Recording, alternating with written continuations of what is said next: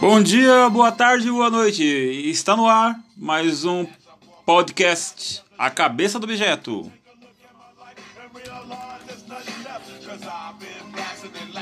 Hoje a gente vai falar sobre um assunto muito interessante. Vamos falar do disco Sobrevivendo no Inferno, leitura obrigatória para o vestibular da Unicamp. Não, você não entendeu errado. O disco dos Racionais MCs é leitura obrigatória para o vestibular da Unicamp. Então, não saia daí que no próximo bloco vamos começar com a interpretação, leitura do trabalho dos Racionais MCs do ano de 1997, o longínquo ano de 1997. Sobrevivendo no Inferno. Eu sou Mauro Marcel e o podcast A Cabeça do Objeto está no ar. Look at the situation they got me facing. I can't live a normal life. I was raised by the street, so I gotta be down with the hood team.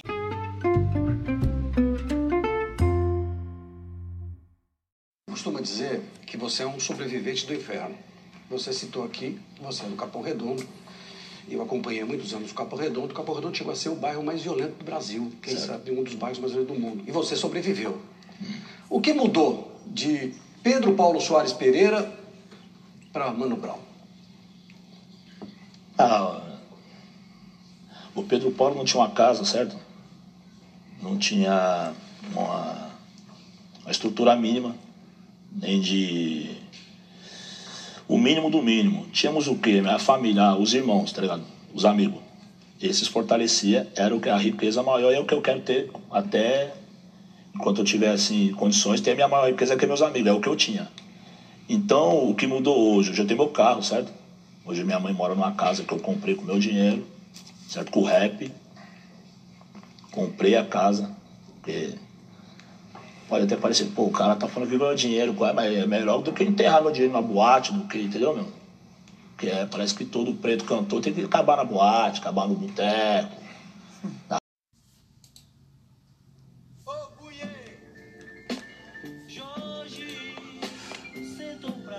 O Brasil não existiu desde o descobrimento. E se alguém disser para você que Pedro Álvares Cabral descobriu um país gigante, e continental estará fazendo uma leitura anacrônica da história.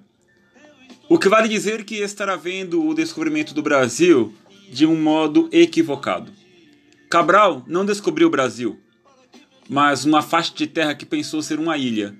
Isto como extensão da expansão imperialista do reino português do período que seu professor de história costuma chamar de mercantilismo.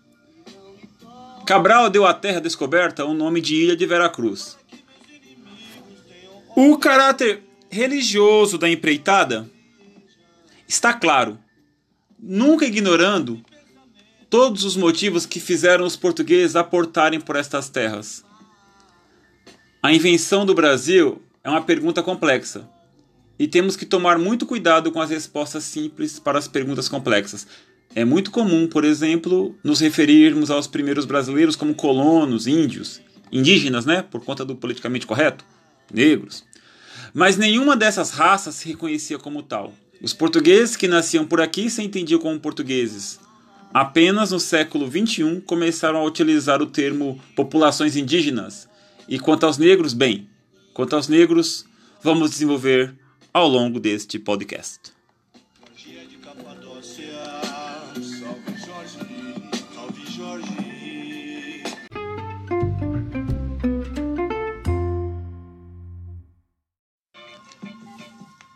Dito isto, posso continuar dizendo que quando descobriram que o litoral daquela terra não tinha fim e que era tudo muito vasto, muito mais vasto do que previam, trataram de mandar mais e mais gente para cá.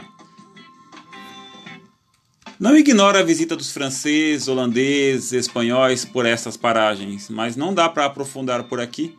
Fica para uma outra oportunidade. Os portugueses, sempre aliados à Igreja Católica, na figura dos padres jesuítas, que sempre foram meio padres, meio guerreiros, trataram de vir para agora a terra de Santa Cruz fazer o que os poceiros fazem quando encontram uma terra sem uma cerca.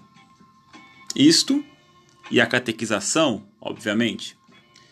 De lá para cá, portugueses e católicos jesuítas tiveram de se relacionar com os índios, com os estrangeiros que teimavam em aportar por essas paragens e com a mão de obra escrava que começou a ser trazida desde o primeiro século da colonização, num êxodo sem precedentes na história da humanidade. A população africana foi levada como mão de obra escrava para todas as colônias portuguesas, incluindo o Brasil, obviamente, mas também levados por outros povos. Obvia... Obviamente, houve escravidão negra em diversas partes do mundo no mundo inteiro. Mas nunca se engane. A escravidão, no nosso senso comum, se refere à população da África, mas havia escravos na Grécia, Egito, Império Romano. O próprio termo slave se refere aos eslavos, povo que foi escravizado pelos bretões em certo período da história. No que tange ao Brasil, das três raças, como se dizia antigamente, os negros foram escravizados com a conivência e o suporte do governo português, igreja e comunidades africanas da África. Comunidades, diga-se tribos, que em certa medida viam com naturalidade a venda de inimigos para o mercador de um país distante.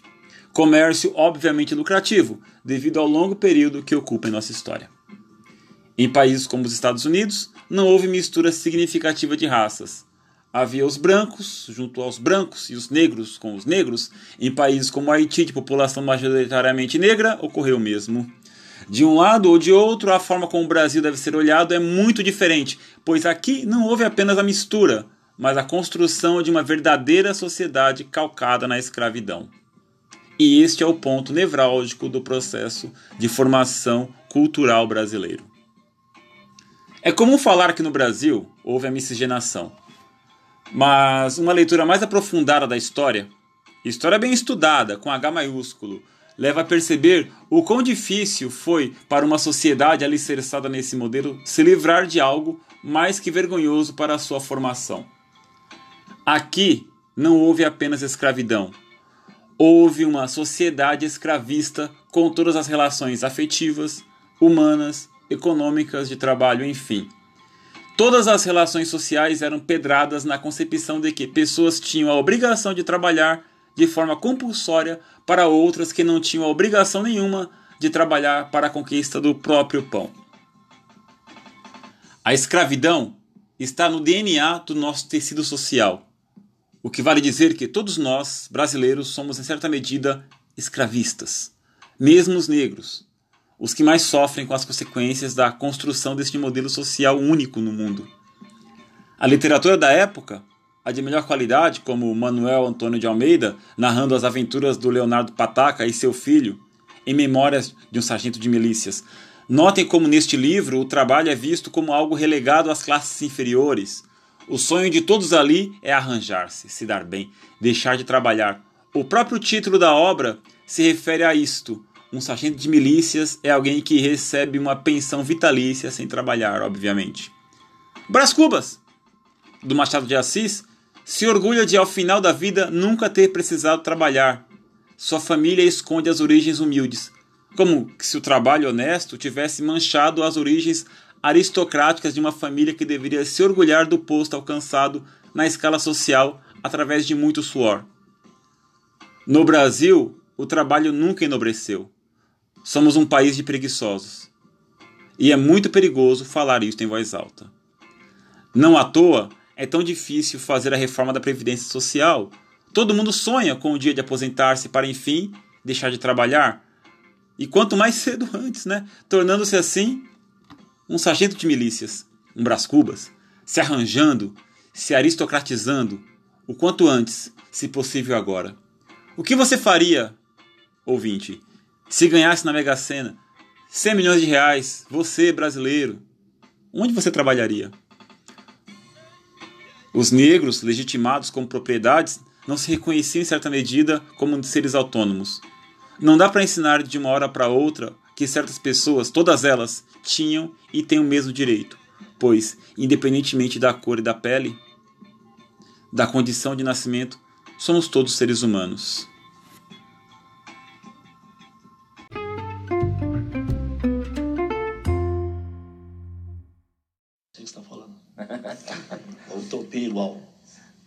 Felizmente, na realidade, a gente sabe que os heróis estão cada vez mais humilhados, né? Sem direito, sem escola, sem hospital. Então os moleques passam a ver que ser herói não vale tanto a pena, entendeu? Herói que só apanha. Mas, olha, mas o cara também que vai pro crime, ele, a vida dele é curta, também não é uma. Não é, ele tem um lucro ali imediato, mas também ele não tem, a longo prazo, ele não tem um, um benefício assim tão grande, não, né, mano? Mas é o seguinte, é quando o sujeito tá no inferno e resolve dar um tapa na cara do diabo. Porque periferia não é tudo igual, nem todo mundo é igual. E quando a gente vê, quando uma pessoa vai entrando pro crime, quando você olha que você vive na favela, quando você vê a família, você vê o aspecto, você já sabe quem é que vai entrar, quem é, quem é que não vai entrar.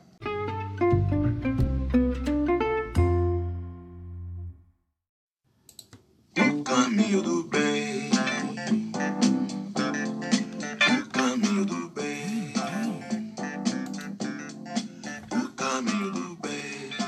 A sociedade brasileira se constituiu na sua origem de pessoas que trabalhavam e de outras que escravizavam os que trabalhavam. Mas o tecido social daqui era tão complexo, complexo, que era a coisa mais comum escravos possuírem escravos.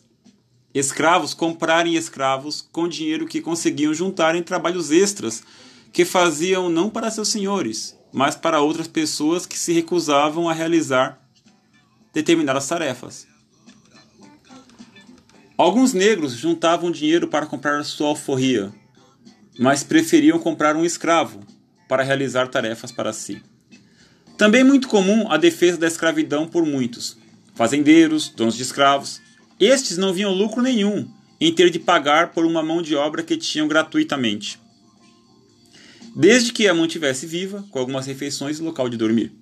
Gente muito ilustrada defendeu a escravidão com o argumento de que a economia brasileira era baseada nela, ou a defesa da autonomia das decisões nacionais que não podiam se subjugar aos desmandos de Inglaterra, Estados Unidos ou Portugal. O fim da escravidão aconteceu paulatinamente ao longo de décadas e após ela não houve nenhum processo de inclusão, apoio, suporte às populações de escravos. De ex-escravos, claro, desculpa, ex-escravos. Pelo contrário, varreu-se tudo o que foi relativo a isto para debaixo do tapete. E ao longo de todo o século XX, os descendentes dos escravos ou qualquer afrodescendente teve de viver num país que se recusou a refletir sobre seus quase 400 anos de escravidão de populações vindas da África. É neste ponto que o disco Sobrevivendo no Inferno entra nessa história. Nos anos 1960, houve nos Estados Unidos a luta pela igualdade de direitos civis. A independência norte-americana e a guerra de secessão deixaram a questão racial muito mal resolvida. A segregação que permitia que uma prefeitura construísse escolas para negros e para brancos separadas, e é claro que se sabe qual era de pior qualidade. Lanchonetes com cartazes de não servimos negros, ônibus onde negros sentavam na parte de trás e deveriam levantar-se para nenhum branco ficar em pé enquanto estes estivessem sentados. Na Segunda Guerra Mundial não havia um único oficial negro no exército americano. No Vietnã, o questionamento de os negros serem enviados para morrer enquanto os brancos viviam o sonho americano. Havia um filme idolatrado por muito americano classe média chamado O Nascimento de uma Nação.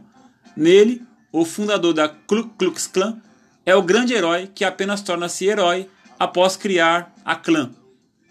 Pois bem, após Luther King, Malcolm X, movimento hip hop e empoderamento da agenda pela luta dos direitos civis, não se engane, os Estados Unidos continuam extremamente segregados. Há bairros negros de brancos. Casamentos interraciais são raros e é preciso tomar muito cuidado com a polícia de alguns estados. Vira e mexe acontece algum protesto por policiais que mataram jovens negros desarmados na frente da própria casa. E esta luta por direitos civis chegou ao Brasil 20 anos depois, na esteira do hip hop, um movimento cultural artístico extenso que teve sua origem nos bairros negros segregados de Nova York, Bronx, Harlem, Queens.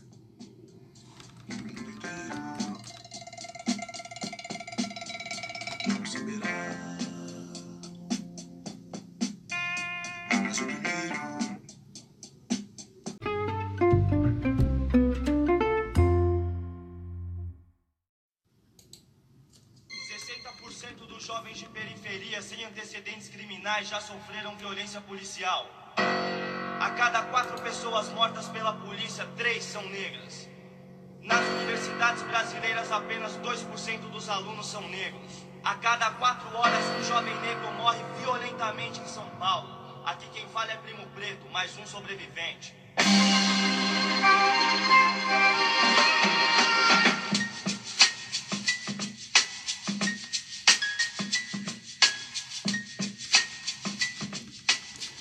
No Brasil, as periferias das grandes cidades, em especial São Paulo, foram as que receberam de forma mais prolífica as vozes de grupos como Run DMC, Public Enemy, Sugar Hill Gang, Beast Boys e muito mais.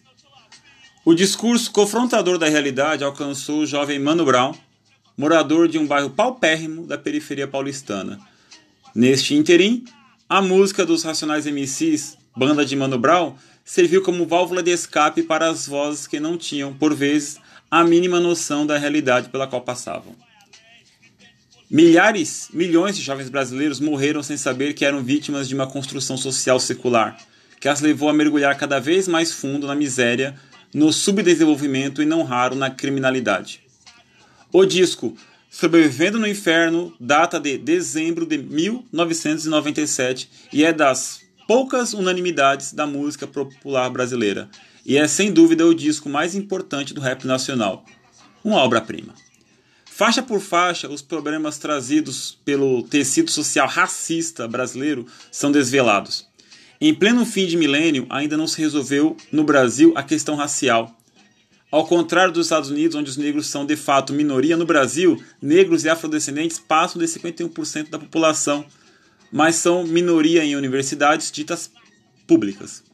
Em profissões de maior prestígio social, como medicina, direito e engenharia. Afrodescendentes são maioria em presídios, favelas e periferias. Também são maioria em escolas públicas, apenas nos anos iniciais, já que são forçados à evasão ao longo dos anos escolares, devido às condições de vida geradas pelo abandono histórico de que são vítimas. Na pirâmide de escala social, os negros são maioria na base e na base da base está a mulher negra solteira com filhos. Não à toa um discurso tão forte é necessário. A leitura e não apenas a audição desse disco é fundamental. Nele se percebe que 500 anos de mestiçagem fez ao nosso povo uma população religiosa, pobre e segregada. Em sua capa, a imagem da cruz remete toda a obra ao cristianismo, mas o primeiro texto é uma canção de Jorge Benjor. Jorge Capadócia, santo segregado pelas religiões católicas e candomblé. O disco pede proteção a Jorge e diz que eu estou vestido com as roupas e as armas de Jorge, para que meus inimigos tenham pés e não me alcance, para que meus inimigos tenham mãos e não me toquem. O que haverá ao longo da obra é esse discurso pedrado no sincretismo religioso, palavra um tanto em desuso mas significa resumidamente a mistura das religiões católica e candomblé. A segunda é uma música instrumental chamada Gênesis, novamente a relação com a cultura cristã. E a primeira música com texto inédito surge não sem antes o ontológico discurso que você acabou de ouvir. 60% dos jovens de periferia sem antecedentes criminais já sofreram violência policial. A cada quatro pessoas mortas pela polícia, três são negras. Nas universidades brasileiras, apenas 2% dos alunos são negros. A cada quatro horas, um jovem negro morre violentamente em São Paulo. Aqui quem fala é Primo Preto, mais um sobrevivente. Ninguém nunca pediu as fontes de tais afirmações, mas não está dizendo nenhuma novidade, ao menos para os moradores de periferias. A própria formação das periferias brasileiras, de norte a sul, deve em parte ao abandono de grande parte da população pobre brasileira, ao, ao abandono que grande parte população brasileira sofreu ao longo de toda a sua constituição enquanto povo. Na periferia paulista, negros, nordestinos e seus descendentes lutam para a conquista de um dia a dia ao menos digno. Enquanto isso cresce, enquanto isso, cresce o tráfico de drogas, o descaso, a violência e a falta de tudo. Muito do protesto contido no discurso ao longo de todo o disco é a presença do poder público apenas na figura da polícia, tida como inimiga da população negra, não confio na polícia, raça do caralho. Verso de uma canção de outro disco da mesma banda e presente como incidental nesse disco. A primeira letra, essa que está ao fundo, chama-se capítulo 4, versículo 3. Nela, Mano Brown se apresenta e diz que suas intenções não são boas. Vale notar que o coloquialismo, a linguagem ao longo de todo o disco, atinge um outro nível de regionalismo. Mano Brown, mais que uma voz, diz que não falava gírias, mas um dialeto. Talvez um pouco difícil para moradores de outros estados, outras classes sociais.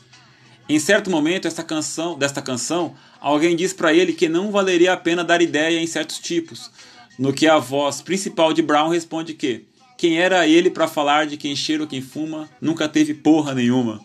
A primeira canção para valer do disco é uma pedrada das grandes e fala do próprio criar artístico e do poder que tem para mobilizar de alguma forma a sociedade.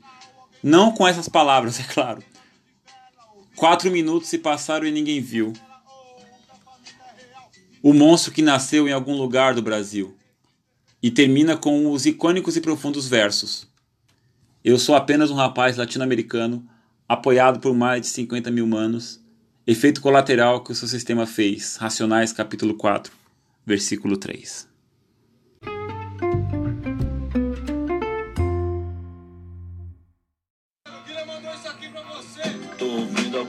Gritar meu nome. Parece um mano meu. É voz de homem. Eu não consigo ver quem me chama. É tipo a voz do Guina. Não, não, não. Guina tá em cama. Será? Me dizer que morreu. Tô ouvindo alguém me chamar tem toda a característica de um conto, embora seja uma letra de rap. Obviamente construída em versos, narra a história em primeira pessoa de um jovem que se aliou a um assaltante e ao longo de sua narrativa conta as suas experiências, as infâncias pobres dos que se tornam assaltantes, as opções de vida que poderiam ter caso houvesse a possibilidade, o Guina, antagonista, que chama o narrador ao final, ordena a sua execução. Tinha liderança. Poderia ter trabalhado numa multinacional. O verso refrão, tô ouvindo alguém me chamar, pode ser traduzido aqui como o chamado da bandidagem, chamado sedutor para jovens que são obrigados a ir para a escola com roupas doadas, ditas de esmola pelo narrador, que nunca são ninguém em momento algum, mas que se sentem poderosos com uma arma na mão. Alcançam o poder que a sociedade os nega. Ao longo de todo o disco, o termo utilizado não é sociedade, é sistema. O narrador é morto a mando do Guina, o mesmo que o chamou para a vida do crime. Uma metáfora clara de qual será, de qual seria e de qual será o destino dos que se envolvem na criminalidade. Uma vida curta, um destino violento. A cena da camisa colando em seu corpo é narrada de forma arrebatadora e triste. Sensibilidade poucas vezes percebida em altos textos literários. Mas depois do quarto tiro eu não vi mais nada. Sinto a roupa grudada no corpo. Eu quero viver. Não posso estar morto. Mas se eu sair daqui, eu vou mudar. Eu tô ouvindo alguém me chamar.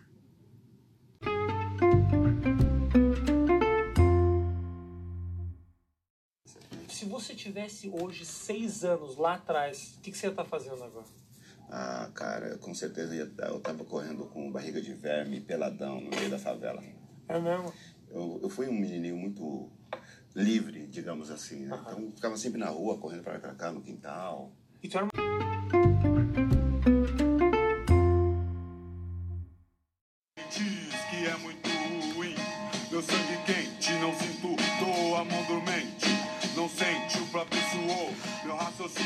A canção Rapaz Comum é quase que um tratado descritivo de um jovem negro, morador da periferia,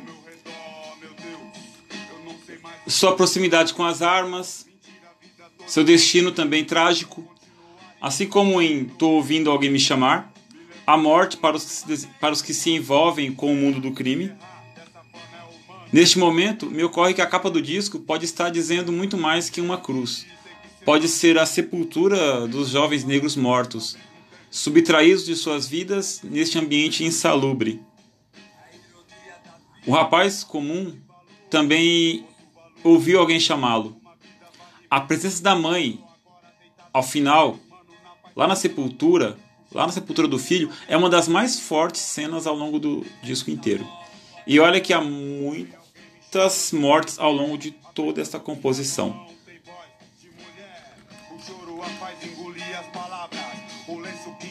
Enxuga meu suor.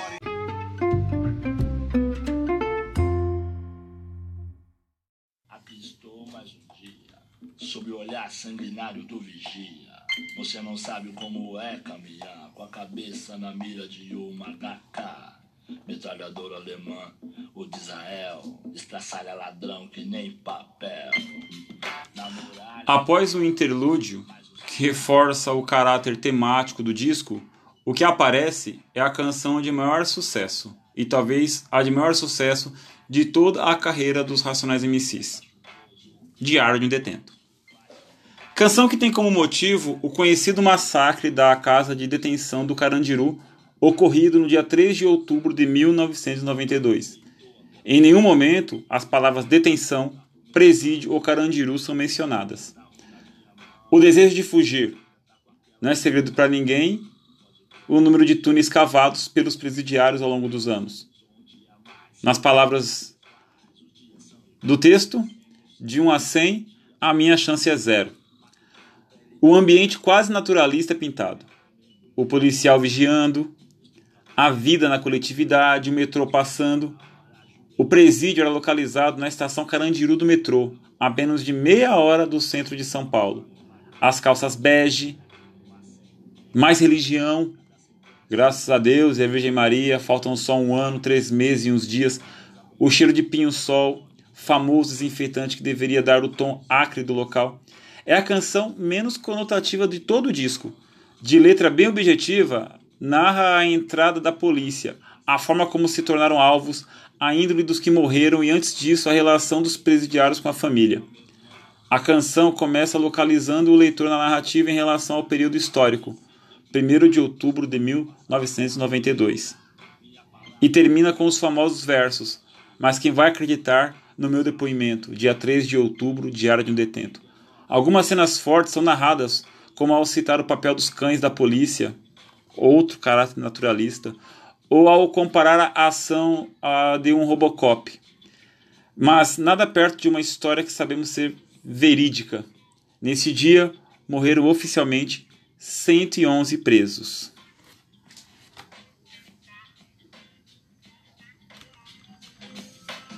Tá, tá, tá, mas o metrô vai passar com gente de bem, apressada, católica, lendo jornal, satisfeita, hipócrita, com raiva por dentro, a caminho do centro, olhando pra cá, curiosos é lógico, não, não é não, não é o zoológico.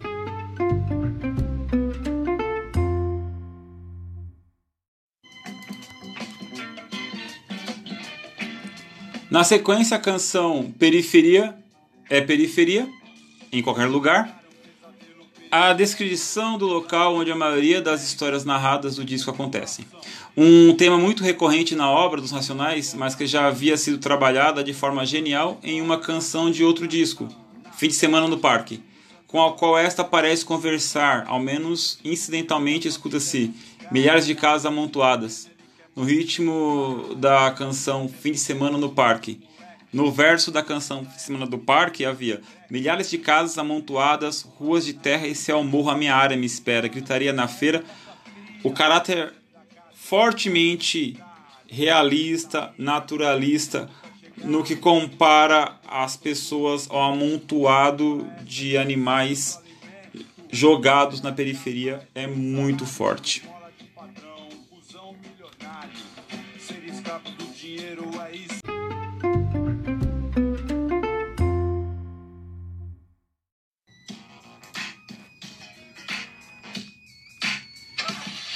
Em Qual Mentira Vou Acreditar, narra a história de um jovem saindo à noite para se divertir e os entreveros que tem de passar, como por exemplo a polícia que o para para uma revista, alegando: Escuta aqui, o primo do cunhado do meu genro é mestiço. Racismo não existe, comigo não tem disso. É para sua segurança. E a cada nova intromissão o refrão: Tem que saber curtir, tem que saber lidar. Em qual mentira vou acreditar? A canção acaba por ser a mais alegre do disco, mesmo quando um falso evangélico aparece e pede drogas com um óbvio disfarce para algum projeto ilícito no futuro. Nesse caso, eu estou apenas especulando, mas tem que saber curtir, tem que saber lidar. Em qual mentira vou acreditar?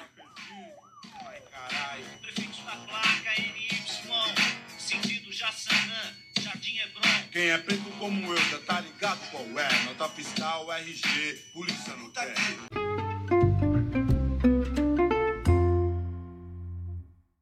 Mais do que na polícia, quem confia em polícia, eu não sou louco. A noite chega e o frio também. Na última canção, Mágico de Oz, os Racionais MCs fazem um resumo de tudo o que foi dito. E após tanto falar de religião, aponta para um mundo de fantasia. Quem sabe o desespero? Queria que Deus ouvisse a minha voz e transformasse aqui no mundo mágico de Oz. Não sei se a citação tinha este objetivo, mas o mágico de Oz da história era um falso ídolo.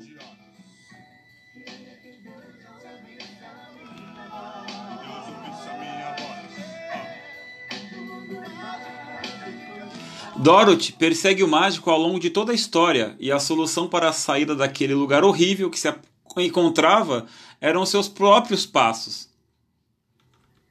A solução estava nela mesma. Bater os sapatos e dizer: Não há lugar melhor que o lar.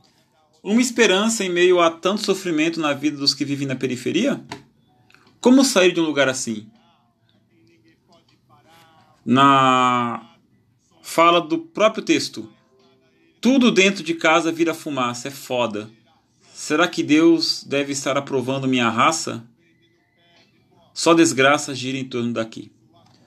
O refrão lembra muito uma oração cristã e não deve deix e não deixa de ser digno de nota esta oração. Pedir que transforme o local num mundo mágico de Oz, um local com fadas, bruxas e magia, de um falso mágico, mas com esperança pois é o que menos existe na vida dos jovens negros moradores de periferia.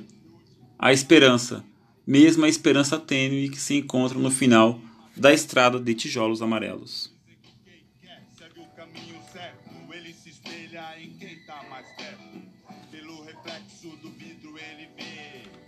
Seu sonho no chão se retorcer.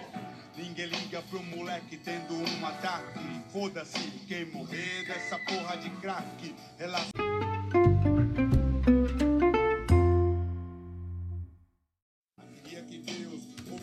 crack. Relação. transformasse aqui no mundo mágico de Oz. Então, esse foi. Esta foi a análise do disco Sobrevivendo no Inferno dos Racionais MCs para a Unicamp. É claro que o disco não se encerra nesta pequena análise, o trabalho envolve muito mais camadas. Carece aqui uma análise histórica, por exemplo, da questão do massacre do Carandiru. Para isso, eu recomendo o, a leitura do livro do Drauzio Varela, Estação Carandiru. Excelente trabalho. Recomendo também a audição de muito disco do rap nacional daquele momento, muito foi influenciado. Ouvimos de início Cúlio com Gangster Paradise. Essa letra influenciou de maneira enorme o trabalho dos Racionais, este trabalho em específico, tá? Ao longo do podcast podemos ouvir a entrevista do Mano Brown, dois trechinhos no Roda Viva, um trechinho do Taíde, um dos pioneiros do, do rap nacional, em entrevista para Rafinha Bastos, no programa que o Rafinha Bastos tinha no YouTube, chamado 8 Minutos. Um Homem na Estrada, é, instrumental, que na realidade é uma canção do Tim Maia chamada Ela Partiu Nunca Mais Voltou. Ouvimos também O Caminho do Bem, do Tim Maia. Curiosidade, o nome Racionais MCs vem do disco Racional, do Tim Maia disco maldito pelo Tim Maia por conta da influência que a religião, aquela religião esquisita teve para sua formação, mas é um disco muito bom, tá? Qualquer dúvida, correção, crítica, apontamento, entre em contato comigo. Twitter, arroba Mauro Marcel. E-mail, mauromarcel.gmail.com. Procura, a gente bate um papo lá. Tá certo? Aqui encerro. Abraço!